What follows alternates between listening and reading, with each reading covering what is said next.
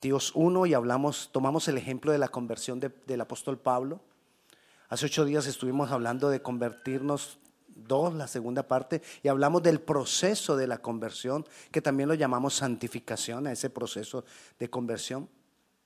Ahora vamos a hablar de conversión todavía, la confrontación. Cuando usted escucha la palabra la confrontación y así con el, con el artículo la confrontación, ¿qué se imagina? ¿Qué viene a su mente? La confrontación es cuando somos confrontados. Dios muchas veces habla en la palabra de convertidos y arrepentidos o perdón, de arrepentidos y convertidos. Y establece una relación en esas dos palabras porque varias veces las, las pone juntas.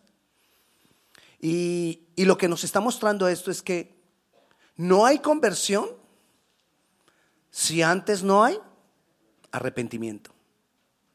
Antes de la conversión se necesita un arrepentimiento que me lleve a ese cambio. Incluso el verdadero arrepentimiento incluye un cambio. Si no hay cambio, no ha habido arrepentimiento, sino pataleta. ¿Usted ha visto así como cuando los niños hacen pataleta? Eh, hacen una pataleta y todo sigue igual. Después se calmó y ya, no hubo cambio. Bueno, así nos pasa a nosotros. Cuando hay arrepentimiento, hay cambio. Entonces, miremoslo de esta manera. Si no hay arrepentimiento, no hay conversión. Pero si no hay conversión, quiere decir que no hubo. Entonces las dos siempre van juntas. ¿Con qué comienza el arrepentimiento que terminará con una conversión? Con una confrontación. Con una confrontación de lo que, de lo que yo estoy viviendo, de, lo que, de la forma en que estoy viviendo, una confrontación de mi condición, una confrontación de mis actos, una confrontación de mi relación con Dios, una confrontación de lo que creo. Siempre necesito ser confrontado. Y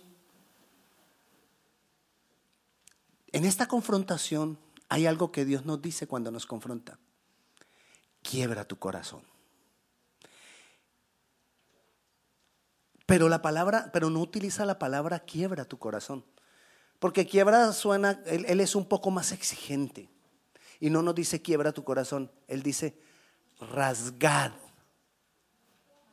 Rasgar el corazón. Quebrar es como que, pero rasgar ya es como más, ¿no? Y él nos dice que rasguemos el corazón.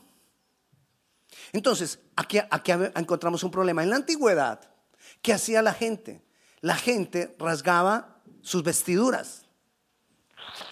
Cuando, cuando, cuando estaban frustrados, cuando estaban con luto, cuando estaban con dolor, cuando querían mostrar eh, inconformidad con algo, se rasgaban las vestiduras. Es decir, lo de Superman no es nuevo. Eso de que Superman le tiraron la muchacha del décimo piso y él corre a una, a una cabina telefónica, rasga sus vestiduras y sale el héroe. Y, todo eso, y ella sigue cayendo, sigue cayendo, sigue cayendo, y él ya viene corriendo y va volando y dice al infinito y más allá. No, no es el que dice, los niños saben, me dicen, no, no es él el que... Los, los papás se quedan calladitos, los niños dicen, no, no, no. El que dice eso es Bullagía. Ese no se quita la ropa porque ese es más moderno. Ese es con... Solo le aparecerá Game Over. bueno, entonces, en mi país le decimos a eso cuando uno se frustra por algo y, se, salió de la ropa. Si decimos en Colombia, se salió de la ropa. Otros dicen, me saca la piedra. No sé cómo dicen en Centroamérica. El indio, le, ah, sacan el indio. ¿En dónde? Eso en Ecuador, en, en Perú. Eso es cuando estamos inconformes. Pero ¿qué pasó en la antigüedad de ellos? Bueno, se rompían las vestiduras, hacían todo. Pero era para que lo vieran los hombres. Y exageraban la indignación que tenían, pero todo eso era para que los hombres los vieran. Otros y lo exageraban. Y entonces la gente decía, mira cómo está de dolido. Wow, mira cómo está de frustrado. Y ahí Dios dice, ¿tú quieres ver cómo yo obro? ¿Tú quieres ver mis promesas? ¿Tú quieres ver cómo yo puedo cambiar lo que estás viviendo? ¿Tú quieres que yo meta mi mano en tus asuntos? No rasgues tus vestiduras, rasga tu corazón. Y entonces ahí es donde entra la palabra en Joel capítulo 2, versículo 13, vamos a leerlo. Dice, rasgad vuestro corazón y no vuestro vestido y no se las pique de Superman. Más bien rasgue el corazón. Y convertíos a Jehová vuestro Dios porque misericordioso es y clemente, tardo para la ira y grande y misericordia que se duele del castigo. Cuando rasgamos los vestidos es para que la gente nos vea. Cuando rasgamos el corazón es para que Dios nos vea. Es diferente. Cuando rasgamos los vestidos puede ser hipocresía. Cuando rasgamos el corazón es sinceridad. Cuando rasgamos el corazón es venir delante de Dios, abrirme delante de Dios, reconocer delante de Dios. Es decirle a Dios en lo secreto, decirle a Él, estoy fallando en esto, Dios. O decirle, soy egoísta. O decirle, hice mal con esta persona. O decirle, no estoy trabajando bien. No sé, algo que venga a tu, a tu mente que, que podamos decirle a Dios. Ayúdeme. No, pues los santos. No hay nada que rasgar. Cuando nosotros rasgamos nuestro corazón estamos desatando las bendiciones de Dios sobre nuestras vidas. Cuando nosotros rasgamos nuestro corazón desatamos la gracia de Dios. Como dijo el apóstol Pablo, tu gracia me basta. ¿Qué es la gracia de Dios? La gracia de Dios, mire, nuestras vidas quizás estaban en un momento dado destruidas. Nuestras vidas han estado rodeadas de pecado. Y dice la Biblia que el que diga que no ha pecado es un mentiroso. El que diga que nuestras vidas no han estado, somos humanos, somos imperfectos, que no están, han estado rodeadas de pecado, es un mentiroso. Entonces nuestras vidas estaban destruidas o con pecado y lo más tremendo con un destino fatal. Y al venir Jesús, cuando nosotros nos arrepentimos delante de Él y creemos en Él, entonces la obra que Él hizo en la cruz, pagando por los pecados, se manifiesta en nosotros. Cuando yo rasgo los vestidos, yo lo que estoy es abriendo un camino para que todas las bendiciones que Jesús compró en la cruz puedan llegar a mí. Y no estamos hablando de solo bendiciones económicas. Porque muchas veces aquí el que, el que trabaja mucho tiene dinero y no tiene problemas. Pero ¿y el corazón? Pero ¿y la salud? Pero ¿y las relaciones sentimentales? Pero ¿y la soledad?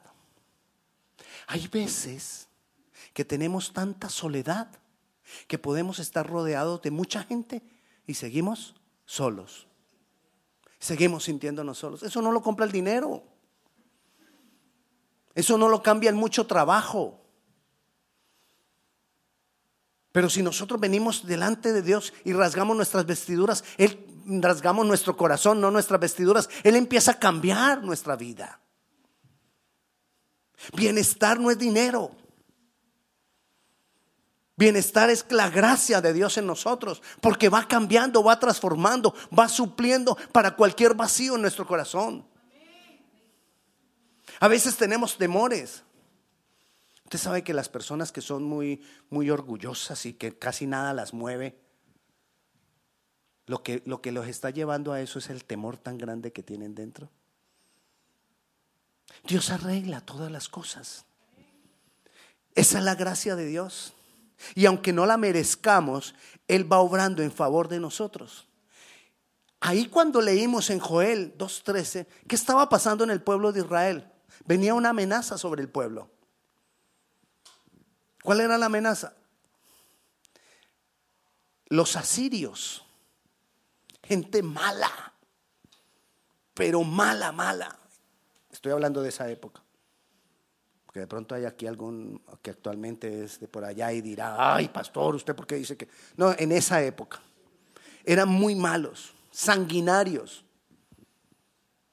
Una vez crucificaron todo un pueblo cada 200 metros un crucificado, un crucificado, para que aprendieran y les tuvieran temor. ¿No, ¿No, crucificaron más gente esa vez? Porque se les acabó la madera, de cuenta la historia. Eran malos. Y entonces viene a llevar cautivo al pueblo de Dios. Pero ¿por qué vino eso sobre el pueblo de Dios? Porque el pueblo de Dios se había apartado completamente de Dios se habían vuelto idólatras. Y usted dice, ah, pero pues es que es que era una idolatría extrema. Ellos, las familias, entregaban a sus hijos a Moloch. Moloch era una estatua inmensa. Primero se llamaba Moloch, después los filisteos lo llamaron Baal, pero era el mismo. Y tenía las manos así y con unas cadenas amarradas a las manos, tenía la boca abierta y le ponían los niños en los brazos, jalaban las cadenas y él echaba los niños aquí adentro y esto era un horno de fuego. Y la Biblia les decía al pueblo, no pasen sus hijos por el fuego. La gente se imaginaba que era que pasa, por un rito pasaban los niños por algo quemado. No, no, no. Los entregaban a los hijos. Dios se apartó de ellos. no, Dios no se apartó de ellos, ellos apartaron la bendición de Dios con sus actos. Entonces viene Asiria sobre ellos. Viene una maldad sobre ellos. Los asirios venían en, caballos, eran jinetes y eran tantos, eran tantos, eran tantos, que era como una plaga de langosta. Cuando llegaban los asirios, arrasaban con todo. Y eso venía sobre Israel. Y ahí es cuando Dios les dice lo que leímos no rasguen sus vestidos. Ellos estaban todos inconformes. ¿Y qué vamos a hacer ahora? Y estaban eh, sabiendo lo que les venía. Y Dios les dice, no rasguen sus vestidos. Rasguen su corazón. Vengan a cuentas conmigo. Quizás uno está pasando en momentos, está pasando dificultades, está pasando cosas terribles en la vida. ¿Qué tengo que hacer? Rasgar el corazón venir a Dios, abrirme a Dios. Quizás muchas de las cosas, les he dicho muchas veces, muchas de las cosas que estamos viviendo las vivimos por malas decisiones que hemos tomado. Y lo primero que decimos, Dios, ¿por qué me mandas esto? Hey, Dios no te lo mandó. Tú escogiste. Dios, ¿por qué me pasa aquello? Dios no tiene nada, Dios no tiene la culpa. Pero tenemos la mala costumbre es que si esto me pasa es porque Dios quiere. Las cosas malas que nos pasan no es porque Dios quiere. Dios no nos está mandando cosas malas. Pero Dios sí está diciéndote y diciéndome a mí, hey, no rasgues tus vestidos. No te indignes, no hagas pataleta. Rasga tu corazón.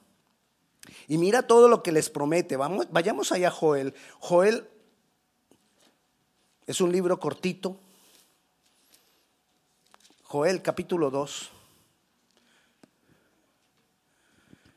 Leímos el 13, pero yo le invito a que nos devolvamos al 12.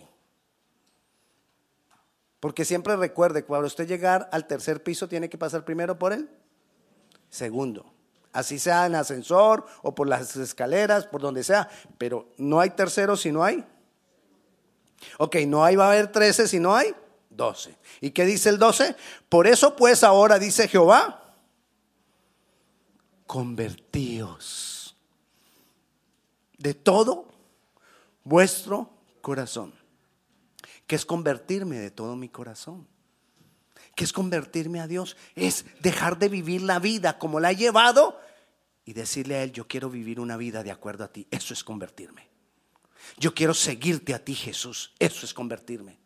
Yo quiero dejar mis patrones de comportamiento, mis patrones de pensamiento. Quiero dejar la forma de vida que he tenido y quiero vivir conforme a ti. Y entonces mira lo que dice el versículo 18. Ahí sí. 2.18. Y Jehová, solícito por su tierra, ¿qué va a hacer? Te estaba diciendo que el pueblo se había ido tras la idolatría. Ahorita Dios les está diciendo, hey, vengan a mí, reconozcan lo malo que han hecho, conviértanse y yo empiezo a traer perdón. Yo voy a perdonar. Versículo 19. Responderá Jehová y dirá a su pueblo, he aquí yo os envío pan, mosto, aceite, y seré saciado de ellos, y nunca más os pondré en oprobio entre las naciones. ¿Y qué era lo que venía a hacer a Siria? Traer oprobio. Y Dios le dice, hey, si tú te conviertes, yo no voy a dejar que esto vuelva a pasar. Hey, si tú vienes y rasga tu corazón, yo no voy a permitir que te vuelva a pasar. Normalmente, ¿por qué me vuelve a pasar? Porque sigo haciendo las cosas de la misma manera. Y si yo sigo haciendo las cosas de la misma manera, solo voy a tener un resultado. ¿Cuál? El mismo. Siempre funciona igual.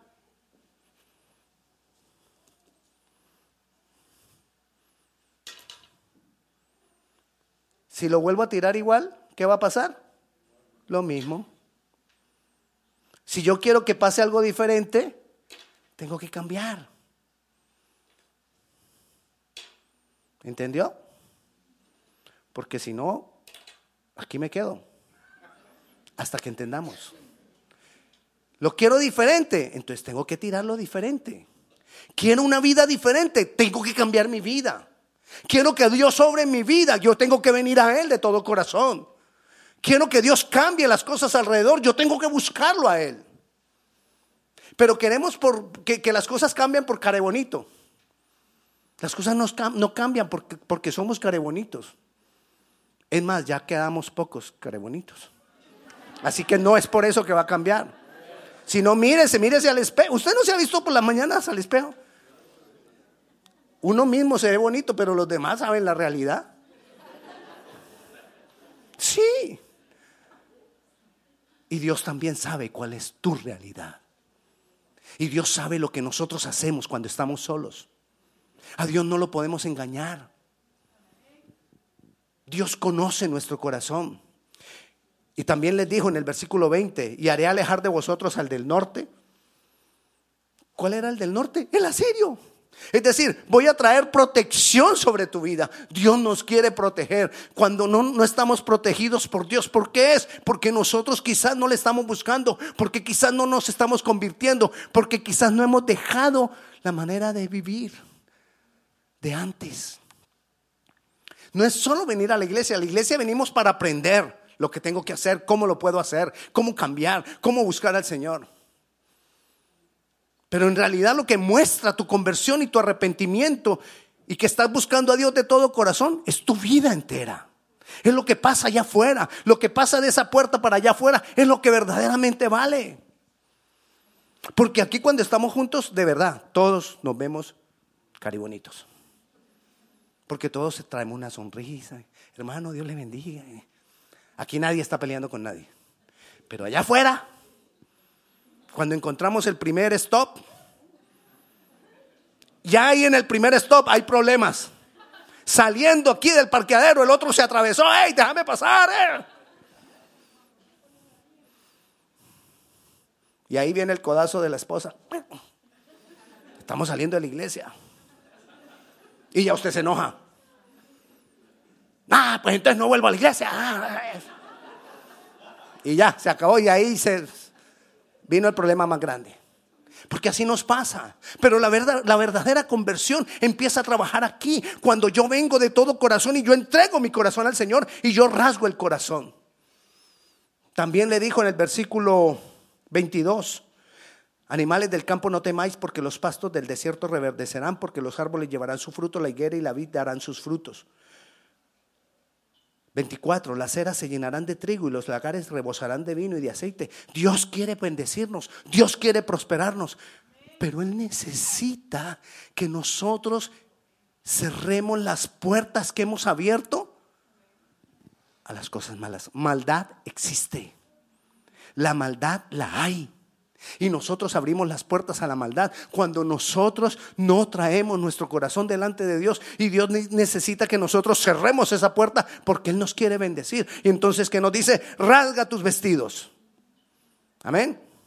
No, rasga tu corazón. Ahí sí, ahí sí. Rasga tu corazón. De nada nos vale hacer pataleta, dice el versículo 25, y os restituiré. ¿Cuántos no quisiéramos que Dios nos restituya cosas que el enemigo nos ha robado? ¿Cuántos no quisiéramos que Dios nos restituya cosas que por nuestras malas decisiones hemos perdido? Dios lo quiere hacer. Pero necesitamos rasgar nuestro corazón. Versículo 26, comeréis hasta saciaros. El que, mire todas las bendiciones que Dios quiere darnos, quiere darnos abundancia. Dice el 27, y conoceréis que en medio de Israel estoy yo. Es decir, conoceréis mi obrar, conoceréis mis maravillas, conoceréis que yo soy fiel, conoceréis, conoceréis, conoceréis mi, vida, mi, ser. Vamos a conocer más a Dios, vamos a ver sus hechos, vamos a ver sus maravillas. Necesito convertirme, necesito dejar de ser la persona errada que he sido. O no hemos sido. Y 28. Y después de esto derramaré mi espíritu sobre toda carne. ¿Qué va a hacer Él? Poder llenarnos de su Santo Espíritu. No hay cosa más grande, no hay cosa que pueda llenar más los vacíos de una persona que el Espíritu Santo de Dios. Entonces, Él nos está diciendo, rasgad vuestro corazón. Tenían la costumbre de rasgar sus vestidos, pero ningún cambio en el corazón. Todo comienza en el corazón, todo comienza aquí se habían apartado de Dios, aunque supuestamente buscaban a Dios. Se habían apartado de Dios, aunque supuestamente eran pueblo escogido de Dios. Y muchas veces nos puede pasar también a nosotros.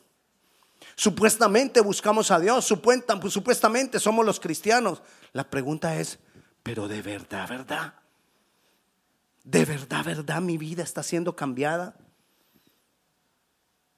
Entonces, romper los vestidos se había vuelto la pataleta. ¿Cuántos de nosotros no hacemos pataleta delante de Dios? Ay, ¿por qué me tiene que pasar esto? ¿Y por qué? Dios, ¿por qué lo permite? ¿Hasta cuándo? Y Dios está esperando que rasguemos nuestro corazón. Jesús nos dice hoy a nosotros, Jesús te está diciendo hoy a ti, hey, deja la pataleta. A los hombres los puedes engañar con tu pataleta. Pero a mí, Dios nos dice, a mí no me engañas. Yo conozco tu corazón. Yo conozco que eres malo, o yo conozco que eres egoísta, yo conozco que eres un orgulloso, o yo conozco que eres... Ayude. ¿Ah? Mentiroso. Gracias, hermana. Soberbio. Ya ahí estamos empezando a abrir el corazón. Siga, siga. Ambicioso. Ya se acabó. Chismoso, impaciente. ¿Ah? Malgeniado, iracundo. Oh, parece, parecen esas canciones que cantan por ahí. ¿Por qué Dios dice que rasguemos el corazón? ¿Por qué está tan interesado en el corazón? Porque el corazón es el centro de las emociones. Y entonces, ahí es donde están las tristezas, ahí es donde están las alegrías. Entonces es lo que te dice es, Trae tus emociones delante de Él. No seamos como niños. Esta mañana estaban aquí ensayando y entonces una familia trajo los dos niños y los puso ahí. Y, la, la, señora los trajo, los puso ahí y se salió. El niño pequeñito ahí empezó a llorar inmediatamente. Al minuto entró el papá y en 30 segundos, no 15 segundos, el niñito cambió y se fue con el papá feliz y corría. En 30 segundos todo cambió. Porque así son las emociones. Nuestras emociones son un, un sub y baja. Y Dios dice, trae tus emociones delante de Él para que tus emociones no dependan de las circunstancias. Si las cosas están bien, ay, el, el, el, gran hombre. Pero cualquier cosita no funcionó, ni se le acerque. Porque eso mm, manda pata y puño para cualquier parte. Dios quiere que traigamos delante de Él nuestras, emociones. Arrepentirse tiene que ver con no ser movido con las por las emociones. Dios quiere que rasguemos el corazón porque en el corazón está el centro de los deseos y de los anhelos, los sueños. Y cuando yo no lo he rasgado y no se me dan los deseos que tengo y no se me dan los anhelos que tengo, entonces entro en frustración y en ansiedad. Y rasgarlo es confiar en Dios, que Él tiene planes para nosotros. Él dijo, yo tengo planes para ti. Yo tengo pensamientos para ti, pensamientos de bien y no de mal, para que puedas alcanzar el fin que tú esperas. Entonces poder creer en las promesas, rasgar el corazón, es que si no se me dan las cosas, voy a seguir esperando con Dios. Porque si no se me dio esto, es porque Dios tiene algo mejor. Eso es rasgar el corazón. En el corazón está el centro de la razón y del entendimiento. Entonces, rasgar el corazón es no darle más importancia a los razonamientos que a veces tengo y darle más importancia a la sabiduría que viene de Dios. Y la sabiduría que viene de Dios está en la palabra, a lo que Dios dice. Y aunque al principio yo no lo entienda, Voy a seguir con mi razonamiento, confiando en Dios y a lo que Él dice y a las promesas que Él ha dicho. Aunque al principio las cosas no parezcan no cambiar, voy a seguir en mi razón, en mi entendimiento, confiando en Él. Eso es rasgar el corazón. El corazón es el centro de las decisiones. Y Dios quiere que rasguemos el corazón para arrepentirnos de todas las decisiones malas que tomamos Así no sean pecado, no te estoy hablando solamente de pecado, sino de decisiones absurdas o decisiones malas que tomamos que traen consecuencias. Y entonces ahora rasgar el corazón es, voy a tomar las decisiones conforme a Dios, voy a buscar la guía de Dios, voy a buscar que Dios me, me hable antes de tomar una decisión. Voy a preguntarle a Él. Rasgar el corazón tiene que ver con que nos entreguemos de todo corazón a Él. Es romper, es quebrantar lo que nosotros somos. Rasgar el corazón tiene que ver con quebrar, con desmenuzar. Que yo mismo vaya delante de Dios y yo le diga a Dios, no quiero ser igual. Se rasgó un poquito. No quiero ser igual. Decido cambiar. Decido ser la persona que tú esperas que yo sea. Eso es rasgar el corazón.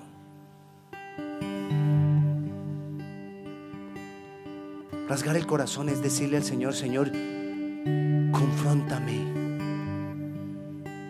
Estoy cansado de esta vida. Estoy cansado. No quiero más. Quiero ahora agradarte a ti. Rasgar el corazón la confrontación es aceptar que tengo errores. Porque a veces somos tan perfectos que creemos que no tenemos errores. Pero confrontarme es yo decirle, Dios, yo necesito Yo necesito cambiar. Así que todo esto que te he dicho es algo que el Señor lo ha puesto en la palabra para dárnoslo a nosotros y nos lo, nos lo ha dado hoy para decirte, Dios quiere bendecirte, Dios quiere ayudarte, Dios quiere meter su mano en tus asuntos, pero Él necesita que rasguemos nuestro corazón. Él necesita que vengamos a Él y le, en lo secreto.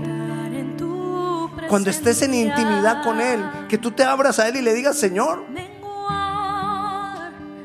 en este problema que hay en mi casa, el orgulloso soy yo. En esta situación que hay aquí, yo he cometido errores. En ese problema que hay en el trabajo, quizás yo también tengo parte. Quizás si el vecino no me saluda, quizás es porque dejo la basura fuera mucho tiempo. Y no porque sea hispano, sino porque a veces hacemos cosas. Es reconocer. Así que yo te invito a que vengamos delante de Dios y rasguemos nuestro corazón y busquemos esa conversión. Pongámonos de pie. Yo quiero más de ti. Padre, te alabamos, Señor. Necesitamos más de ti. Necesitamos, Señor, caminar en ese proceso de conversión. Necesitamos, Dios, avanzar en ese proceso de conversión. Que no paremos de, cambiar. Señor, acepto la confrontación. Acepto que soy pecador. Acepto que he tomado malas decisiones. Acepto que a veces no te he consultado. Acepto que a veces no leo la palabra para saber tú qué dices.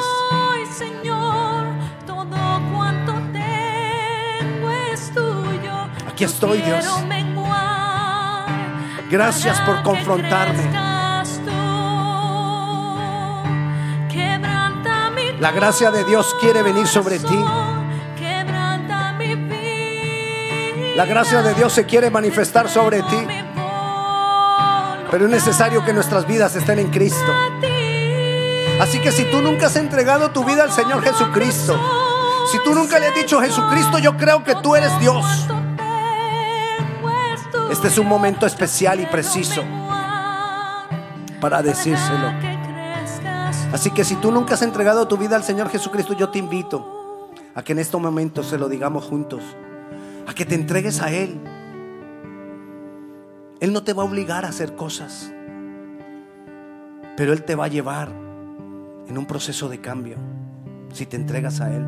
Así que le digamos juntos en este momento, si nunca te has entregado a Jesucristo, que le digamos juntos creyendo de todo corazón y con tu propia boca, Señor Jesús te recibo como mi Señor. Te recibo como mi Salvador. Creo que tú has pagado por mis pecados. Creo que moriste en mi lugar. Creo que resucitaste para darme vida eterna. Hoy te recibo como Dios y como mi Señor. En el nombre de Jesús. ¿Hay alguien que por primera vez haya hecho esa oración de todo corazón? Yo quiero orar por usted si lo ha hecho por primera vez. Levante su mano. Yo quiero orar por usted si hay alguna persona aquí que lo haya hecho por primera vez. Gloria a Dios. Yo quiero orar por ti. Estás aquí.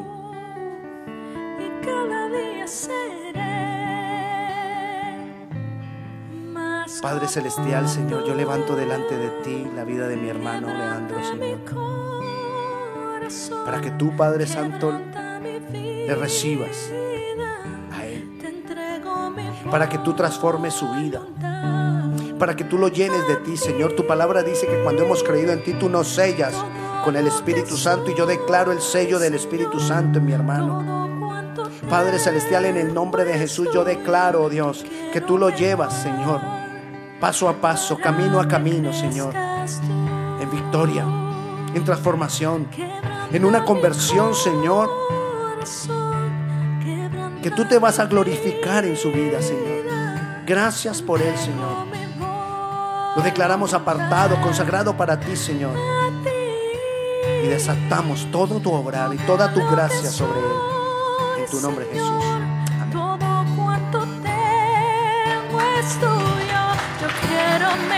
Te damos gloria, Señor. Levanta tus manos a Dios. Padre Celestial, levantamos delante de ti la vida de Angie, Señor. Señor, declaramos que es tu hija porque se ha entregado a ti, Señor. Y tu palabra dice que a los que le recibieron son hechos tus hijos. Tú le has dado la potestad a ella de ser hecha hija. Tú le has dado los derechos de hija. Y declaramos, Señor, todas las bendiciones y todos los derechos de hija sobre ella. Glorifícate en su vida. Manifiéstate a ella, Señor. Padre Celestial, declaramos que su vida es apartada por ti, consagrada para ti, Señor. Y que tú, Señor, abres un camino para ella, un camino nuevo, un camino de bendición. Y que tu gracia le alcanza y es suficiente para ella. Señor, levantamos delante de ti la vida de Catherine. Padre Celestial, gracias, Señor, por esta decisión que ha tomado. Gracias, Padre Celestial, porque tú les has sellado con tu Santo Espíritu. Y tu Santo Espíritu le llevará en ese proceso de bendición, en ese proceso de cambio. Gracias porque ahora es tu hija, Señor. Y tú como Padre, Señor, les provees, les acompañas, les das vida, Señor. Gracias por su vida. La declaramos apartada para ti, consagrada para ti en santidad. En el nombre de Jesús. Gracias Dios. Gracias Señor. Levanta tus manos al Señor. Padre Celestial, yo bendigo la vida de mis hermanos. Y yo declaro, Señor, que tú nos llevas en ese proceso de cambio. Que tú nos confrontas, que nosotros vamos delante de ti a tu presencia. Y rasgamos nuestro corazón, Señor. Te damos a ti toda la gloria y te damos toda la honra. Y la paz de Dios sea con cada uno de ustedes. Dios les bendiga.